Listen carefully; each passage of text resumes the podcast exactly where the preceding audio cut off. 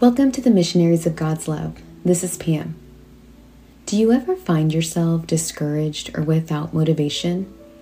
Like we know we have to do things, but sometimes we just don't feel like doing them. What should we do when we feel like this? Today's topic is titled, If I Rely on My Motivation to Get Something Done, Then I'll Never Get It Done. We must do things when we should not just when we want to. Let's meditate on that today.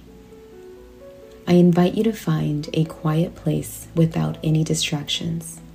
Take a few deep breaths to relax your body and mind, and let God fill us with His presence. Modern inventions have made life so much easier.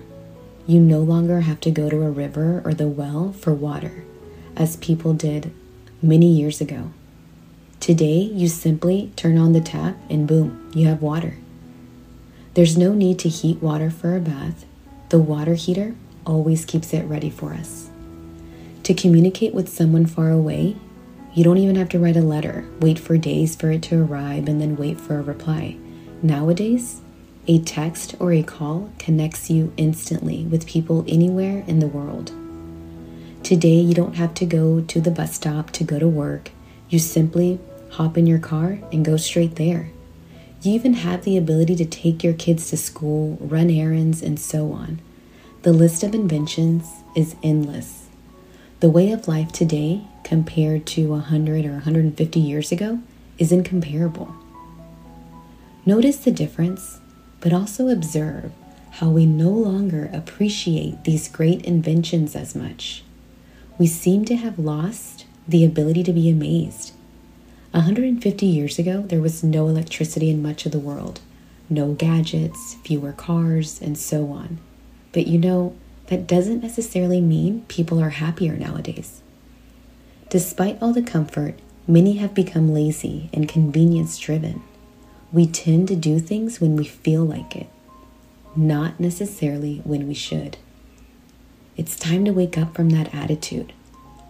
It's time to maintain the ability to be inspired and be grateful to God for those many inventions given to us. The ability to discover shouldn't wait for feelings and emotions to drive us or for motivation to appear. Instead, act, fulfill commitments, and let emotions follow.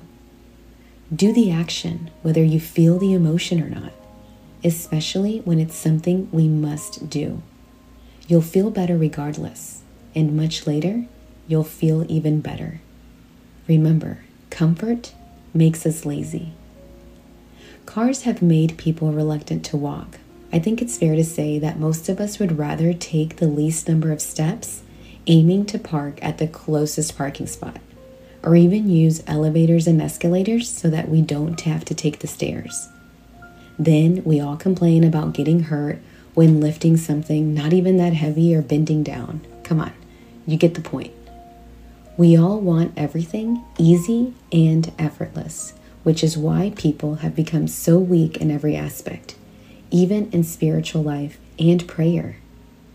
In prayer, people often avoid it due to laziness.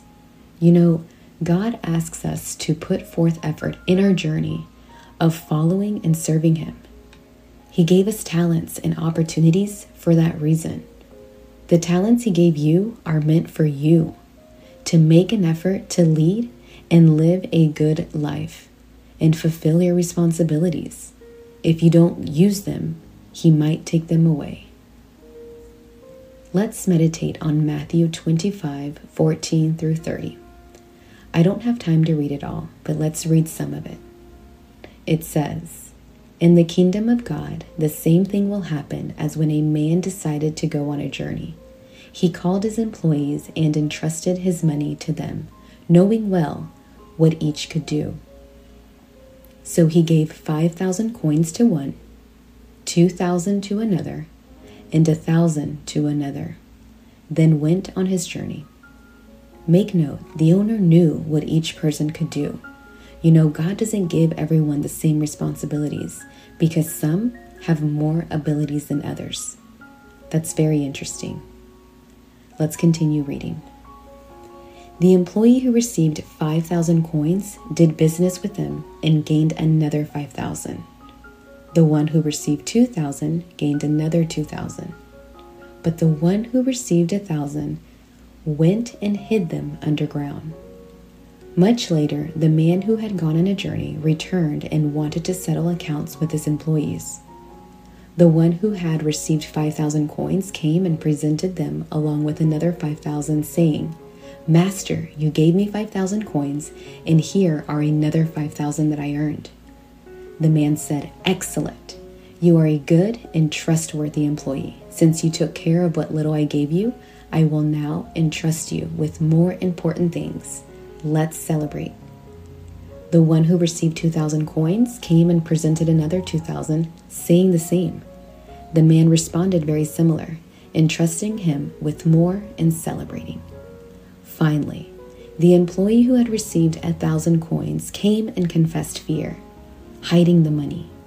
The man called him lazy and took away the coins, giving them to the one who had 10,000. The moral is to those who have much, more will be given, and to those who have little, even what they have will be taken away. And the useless employee was cast into darkness, where there was weeping and gnashing of teeth. Here we have so much to meditate on. There's not enough time to fully explore this beautiful and meaningful parable of Jesus, rich with significance and teachings. But remember, Let's do things when we should, as God entrusts us using the talents He gave us. Don't wait for motivation. Act, and you'll be a good and faithful servant. As we end our spiritual reflection, let's pray. Heavenly Father, may the light of your divine guidance shine within us. Align our steps with your purpose, and may your peace be our constant companion on this journey. Guide us to discover and use our hidden talents to serve you and others, even in moments of discouragement or when motivation is lacking. Empower us to act and wholeheartedly serve you. In Jesus' name, amen. Have a blessed day.